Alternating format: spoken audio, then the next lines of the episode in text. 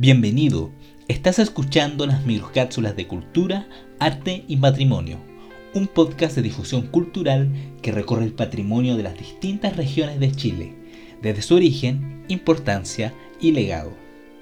Este proyecto es posible gracias al Fondo Nacional de Desarrollo Cultural y las Artes 2021, línea fomento a la economía creativa, del Ministerio de las Artes, Cultura y Patrimonio.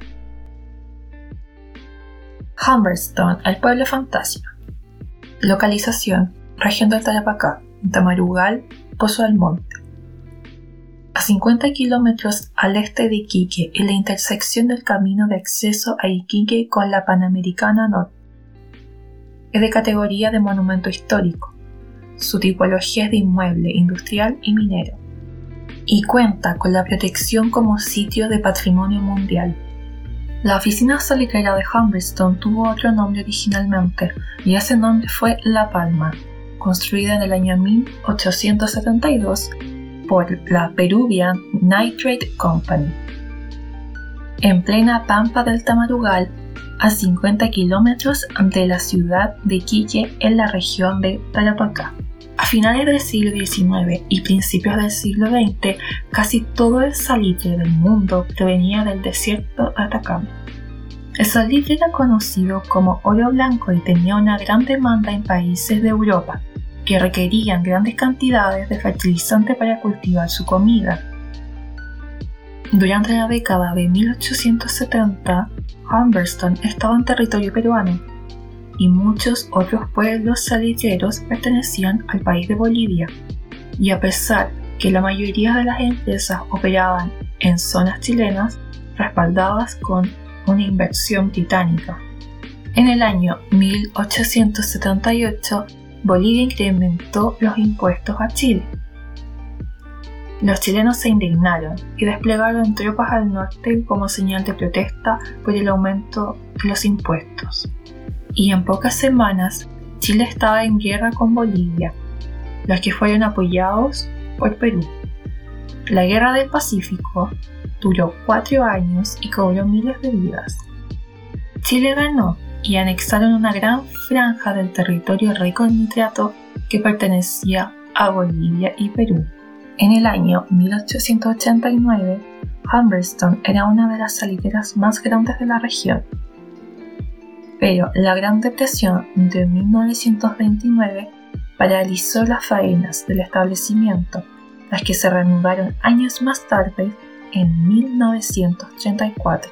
Una vez que la oficina pasó a ser propiedad de la compañía salitrera de Tarapacá y Antofagasta, fue esta compañía la que realizó una fuerte inversión apostando a la modernización de la planta y el campamento, en el convencimiento de que mayor productividad iba a permitir la competencia de la salitre natural en los mercados internacionales. Cuando la salitrera retomó sus funciones, fue bautizada como Oficina Salitrera Santiago Humberstone, en honor al ingeniero químico inglés James Humberstone. Entre los años 1933 y 1940, Humberston alcanzó su máximo desarrollo y albergó una población de 3.700 personas. Para el año 1958, la compañía salitera de Tarapacá y Antofagasta entró en una crisis y terminó por disolverse. Y Humberston fue cerrada definitivamente y sus últimos habitantes dejaron Humberston en el año 1960.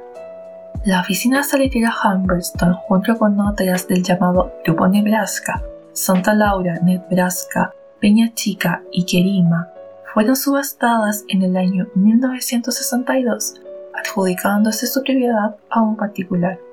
Humberston es muy importante en la historia del salitre desde el punto de vista urbano, pese a que ha sido parcialmente desmantelado y presenta deterioro. La parte urbana de la oficina da cuenta de la forma de vida de la pampa salitera y su planificación y diseño reflejan los conceptos desarrollados en los movimientos arquitectónicos de la revolución industrial. Es un inmueble característico de las saliteras inglesas y solo quedan en pie tres de su tipo, Humberston, Santa Laura e Iris.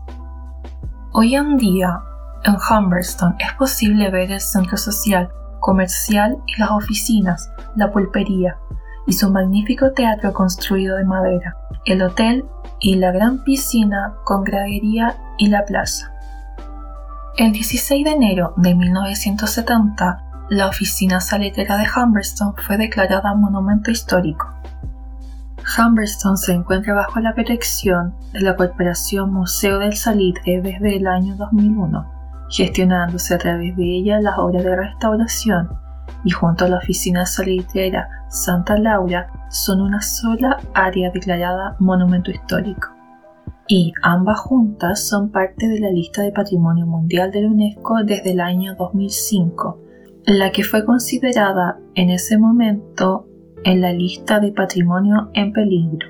Humberston y Santa Laura cuentan con un total de 200 lugares de extracción del salitre, donde trabajadores provenientes de Chile, Perú y Bolivia vivieron agrupados en campamentos de las compañías mineras. Se forjó una cultura comunitaria, específicamente de los pampinos, caracterizada por su creatividad, riqueza, expresión lingüística, vínculos solidarios entre sus miembros, y la lucha por la justicia social en los movimientos sociales. El Comité del Patrimonio Mundial de la UNESCO, reunido en Bakú desde el 30 de junio del año 2019, decidió retirar las oficinas letradas de Humberston y Santa Laura de la lista de Patrimonio Mundial en peligro. Todo esto gracias al éxito de la conservación realizado por las autoridades de Chile para garantizar una buena conservación y gestión duradera de este sitio. Las oficinas letradas de Humberston fueron inscritas en la lista de Patrimonio Mundial de la UNESCO en el año 2005 y paralelamente fueron inscritas en la lista de Patrimonio Mundial en peligro debido a la fragilidad de sus edificios industriales y a la falta de mantenimiento que había sufrido durante 40 años, estos daños causados por los fuertes vientos y la ausencia de un sistema de vigilancia en este sitio. Y el terremoto del año 2014 hizo que los edificios quedaran aún más frágiles. Durante los últimos años, las autoridades chilenas tomaron una serie de medidas para mejorar la situación de Humberston. Y esa serie de medidas fueron las siguientes. Implementar un sistema de vigilancia diurno y nocturna, activar una protección de los límites del sitio mediante valles, construcción de una carretera de circunvalación para eliminar el tráfico en su interior y adoptar medidas de seguridad para los visitantes. Se acogieron estas medidas por el comité, así como la definición de amortiguamiento para la protección y una elaboración de estrategias de conservación y un plan de gestión para este sitio. Pero ¿cuál es la importancia de la lista del patrimonio mundial en peligro? La lista del patrimonio mundial en peligro tiene por objetivo informar a la comunidad internacional de las condiciones que amenazan las características mismas que han hecho posible la inscripción de un bien a la lista del patrimonio mundial en la UNESCO, como lo son conflictos armados, ubicación salvaje, caza furtiva, contaminación, catástrofes naturales, entre otras y además fomentar las medidas correctivas de estas. Extracto de una conferencia de Baldomero Lillo en la Universidad de Chile en 1908. El escritor se enfrenta al mundo del salitre a pocas semanas de sucedida la matanza de Santa María de Iquique. Expone ante un letrado auditorio las condiciones de vida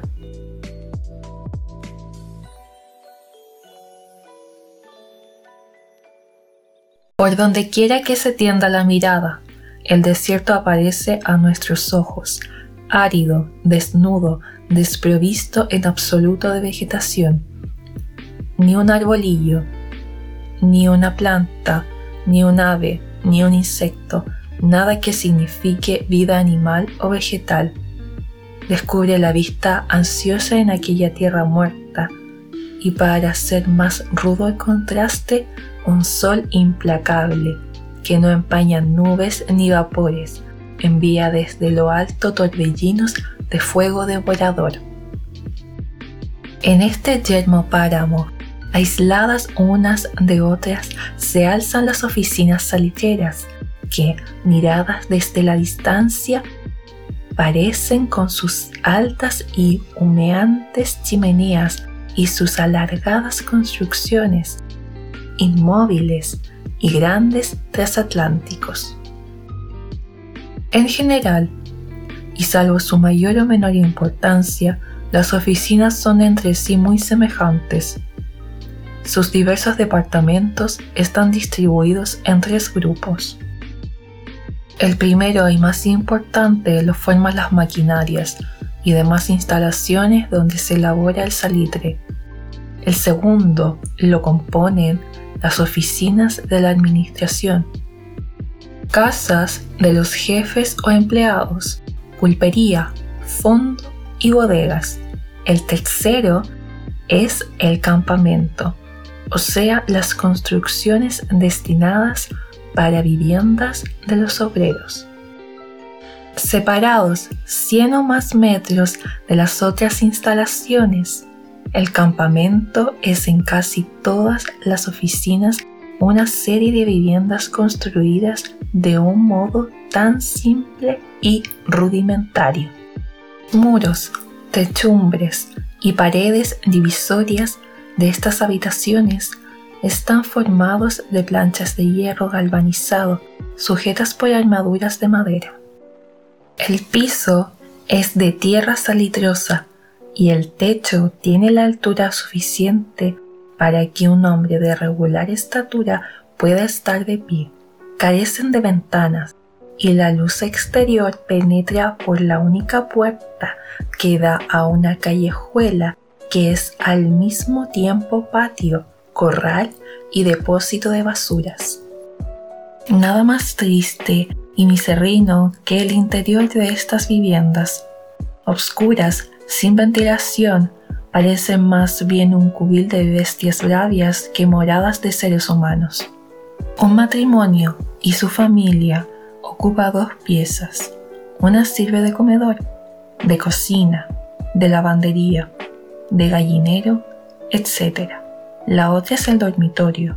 En cuanto al mobiliario, todo es allí de extrema miseria. Ni siquiera existe lo indispensable. Diariamente los obreros que trabajan a cielo descubierto en la pampa suspenden sus labores a las 3 o tres y media de la tarde. A esa hora los rayos del sol son tan ardientes y han caldeado de tal modo la tierra y el aire que proseguir la faena en esas condiciones es poco menos que imposible. Los barreteros y particulares abandonan entonces sus agujeros y se arrastran hacia el campamento. Y llegados allí, se encuentran que su vivienda es un respiradero del infierno, pues las planchas de zinc que forman el techo y las paredes recalentadas por el sol elevan la temperatura del interior a límites increíbles. Añádese a esto los olores nauseabundos que salen de los rincones donde se amontonan basuras y desperdicios y se tendrá un cuadro bien poco halagüeño del hogar del obrero en la pampa salitrera.